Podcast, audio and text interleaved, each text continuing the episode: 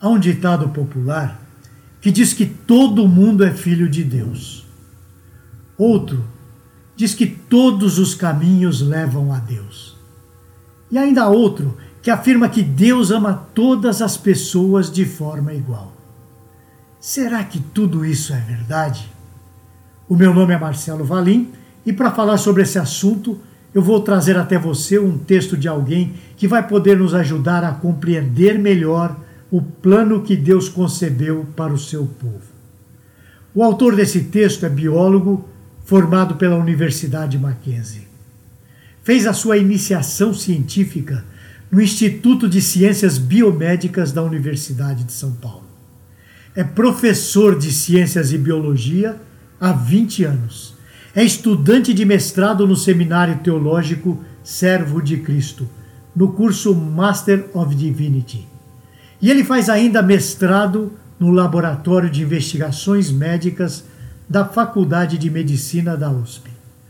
Eu estou falando do Marcos David Mumpoitner e o tema que ele aborda hoje no Teu Media Blog tem como título Salvação, o plano de Deus para o seu povo.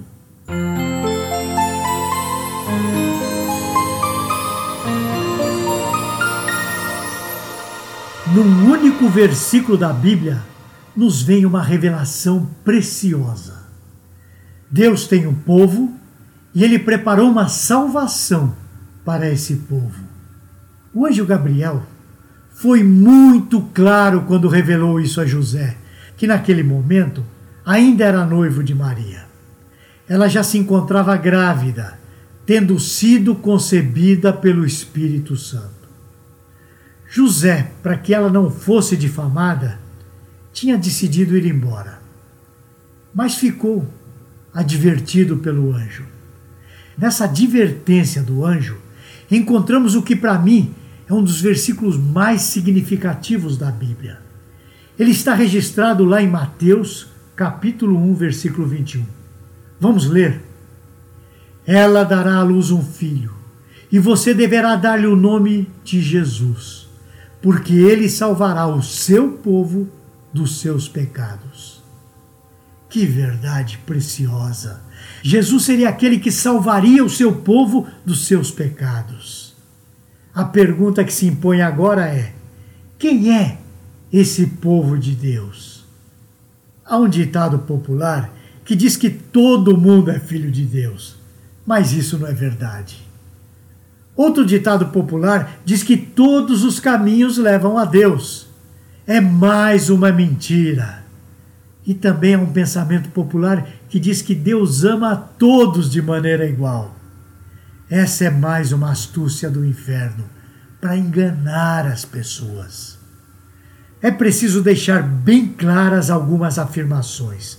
E faço isso logo no início. Primeira, Deus é quem determina quem vai ser seu filho pela adoção e pela regeneração. Em ambas as ações, não há nenhuma participação humana. É exatamente como acontece na nossa realidade. adoção e geração de filhos não dependem dos filhos. Em segundo lugar, o próprio Jesus foi categórico quanto à maneira de nos achegarmos a Deus. Ele diz: Eu sou o caminho, a verdade e a vida. Ninguém vem ao Pai a não ser por mim. Isso está registrado lá em João, capítulo 14, versículo 6. Portanto, querer encontrar Deus por qualquer outra via que não seja o Senhor Jesus Cristo não é possível. Então, ao pensarmos dessa maneira bíblica, uma pergunta vem em seguida: quem se achegará a Cristo e será salvo por ele? O Evangelho de João nos traz a resposta no seu capítulo 6, mais precisamente no versículo 37. Todo aquele que o Pai me der virá a mim, e quem vier a mim eu jamais rejeitarei.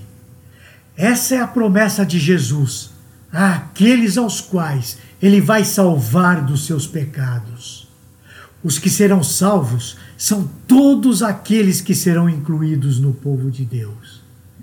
Infelizmente, nós temos uma curiosidade pecaminosa e manipuladora em querer saber todas as coisas que não nos dizem respeito. Muitos crentes ficam especulando sobre a salvação das pessoas, principalmente depois que morrem. Eles perguntam: morreu salvo ou não? Ou fazem afirmações como Fulano morreu e foi para o inferno.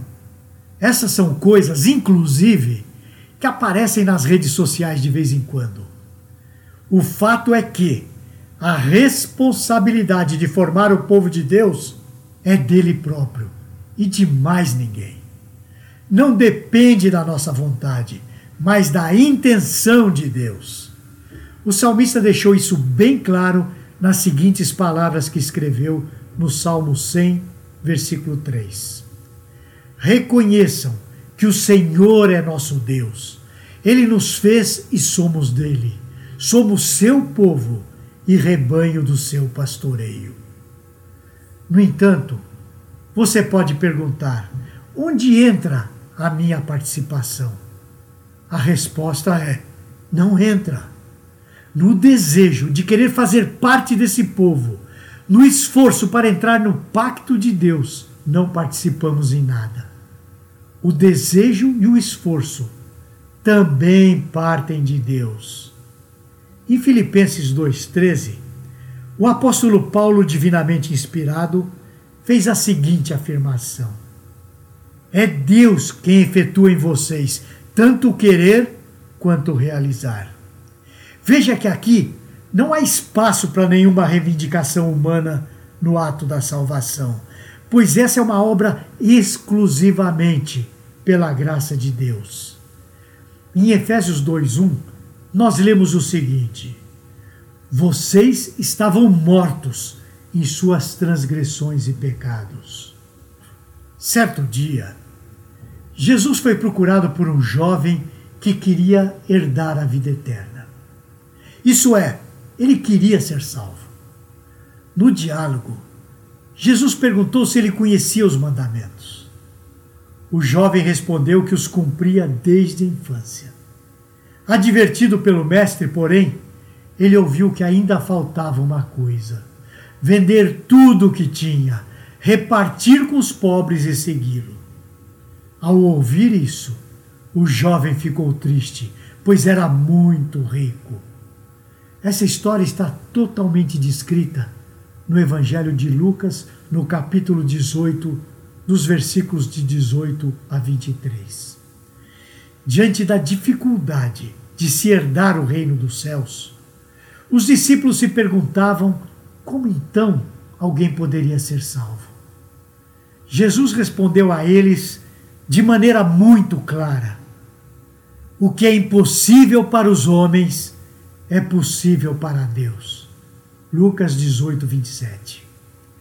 E ainda, o mestre trouxe o diagnóstico da dificuldade de um rico entrar no seu reino, dizendo: é mais fácil passar um camelo pelo fundo de uma agulha. Lucas 18, 25. Você percebe a impossibilidade de um camelo passar pelo fundo de uma agulha? Você percebe a impossibilidade do homem salvar a si mesmo? A salvação é obra exclusiva da Trindade em que Deus o Pai propõe a salvação, Deus o Filho a executa e o Espírito Santo de Deus a aplica à vida dos seus eleitos. A nossa resposta positiva a essa ação trinitária não nos qualifica como merecedores da salvação, nem nos habilita a sermos responsáveis pela sua manutenção. Tendo iniciado essa obra de salvação em nossa vida, somente o Senhor Jesus Cristo é capaz de consumá-la. Vamos ler isso em 2 Timóteo 1,12. Por essa causa também sofro, mas não me envergonho, porque sei em quem tenho crido e estou bem certo de que Ele é poderoso para guardar o que lhe confiei até aquele dia. Essa é a maior das garantias que podemos ter quanto à salvação que Jesus nos oferece. Ela será mantida nos eternos méritos de Cristo na cruz. Alegre-se com isto, agradeça por isso. Ele trouxe salvação ao seu povo dos seus pecados. Se você foi colocado nesse povo, ninguém poderá tirá-lo das mãos dele. E para terminar, descanse nas promessas contidas na carta aos Romanos, no seu capítulo 8, nos versículos de 31 a 39. Eu vou ler para você. Que diremos, pois, diante dessas coisas? Se Deus é por nós, quem será contra nós? Aquele que não poupou seu próprio filho, mas o entregou por todos nós, como não dará juntamente com ele e de graça todas essas coisas? Quem fará alguma acusação contra os escolhidos de Deus? É Ele quem os justifica. Quem os condenará? Foi Cristo Jesus que morreu. E mais, que ressuscitou e está à direita de Deus e também intercede por nós. Quem nos separará do amor de Cristo? Será tribulação, ou angústia, ou perseguição, ou fome, ou nudez, ou perigo, ou espada? Como está escrito: Por amor de ti, enfrentamos a morte todos os dias. Somos considerados como ovelhas destinadas ao matadouro. Mas em todas essas coisas, somos mais que vencedores por meio daquele que nos amou. Pois estou convencido de que nem a morte, nem a vida, nem anjos nem demônios, nem o presente nem o futuro, nem quaisquer poderes, nem altura nem profundidade, nem qualquer outra coisa na criação será capaz de nos separar do amor de Deus que está em Cristo Jesus, nosso Senhor. Nos vemos na semana que vem, se o Senhor o permitir. Você gostou deste post? Então compartilhe essa mensagem com seus amigos, sua igreja e familiares. Coloque o seu e-mail no nosso blog para não perder nenhum post. Siga-nos no Facebook, Instagram e Twitter. Conheça a Telmídia, vídeos cristãos para você e sua família. 15 dias grátis. Assista quando quiser, onde quiser.